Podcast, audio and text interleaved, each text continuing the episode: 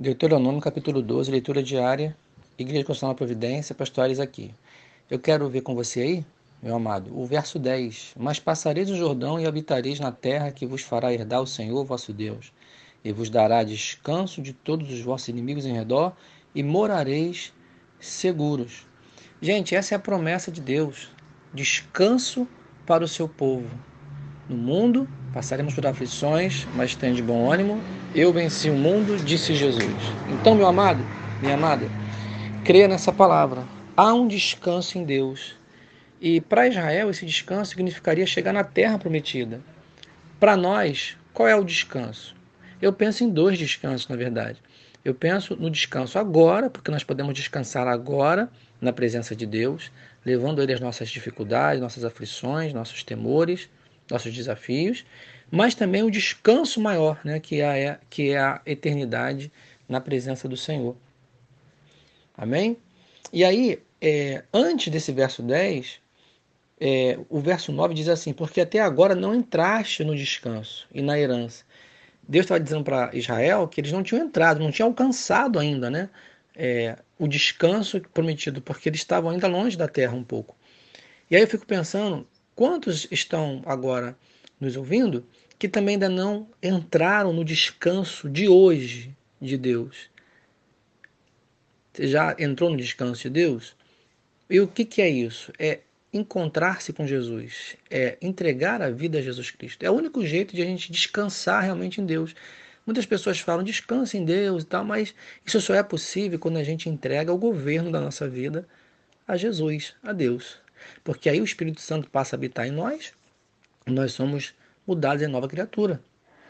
Amado, se você não entrou nesse descanso, se você ainda não colocou Jesus na sua vida, isso significa arrepender-se de seus pecados e crer no Salvador, faça isso agora, porque Deus tem descanso para você. Tanta gente hoje desesperada, tanta gente hoje né, é, é, com, com pavor do que está acontecendo no mundo, mas aqueles que têm Jesus tem descansado na sua presença, na sua palavra e nas suas promessas. O verso 10 fala assim: Mas passareis o Jordão. E eu fiquei pensando né, que o Jordão pode simbolizar para a gente realmente né, é, uma dificuldade, uma fase que tem que ser transposta por nós. E quem é que vai nos transportar para lá? Quem é que vai nos capacitar para isso? Deus. Deus vai providenciar tudo. Veja que maravilha! Deus proveu para eles Moisés para guiá-los e levá-los. Deus nos deu do seu Espírito Santo para nos levar, nos deu a igreja, nos deu até mesmo um pastor humano, né, para ajudar nessa tarefa também. Então Deus tem provido a gente para transpor esse Jordão. Qual é o teu Jordão hoje? Seja qual for o teu Jordão, Deus te capacita sim para você transpor esse Jordão hoje. Amém? É, ontem eu li muitos salmos, né? Eu precisei ler muitos salmos ontem, estava meio assim, né? E a gente tem esses dias assim, meio, né? Meio pensativos. E uma coisa que eu gostei muito de ver no livro dos Salmos é quando o Senhor diz, né? Para nós buscarmos a face dele. O Salmo 27, o verso 8, diz assim: Ao meu coração me ocorre, buscai a minha presença. Buscarei, pois, Senhor, a tua presença. Então, para a gente passar o Jordão, eu quero fazer um link com o Salmo 27, verso 8 que eu li, dizendo o seguinte: busque a Deus, né? Busque forças em Deus. Busque a presença dele. Custe o que custar, não deixe de ler a sua Bíblia, não deixe de orar, não deixe de ouvir a palavra do Senhor. E assim você vai transpor esse Jordão. Amém? Nós vamos chegar lá. E aí, amado, esse capítulo é um capítulo, agora que eu passo a explicar também, coisas um pouco difíceis. Por exemplo, ó, esse capítulo fala no verso 5, mas buscareis um lugar que o Senhor vosso Deus escolher, para ali pôr o seu nome.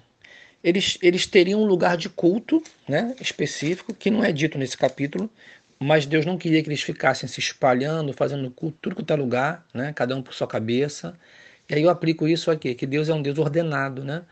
É, a gente não pode seguir um evangelho da nossa cabeça um evangelho da internet, ou do pastor que, né, enfim, né, que está na televisão ou falou alguma coisa, agora aquilo é verdade. Não, a gente tem que seguir aquilo que a palavra de Deus diz, caminhar na igreja do Senhor, ter uma família que é a igreja do Senhor, né?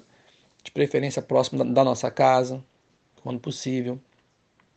Então, fica aí, né, essa lição para gente. E o outro versículo a ser também explicado Verso 23, somente impente em não comeres o sangue.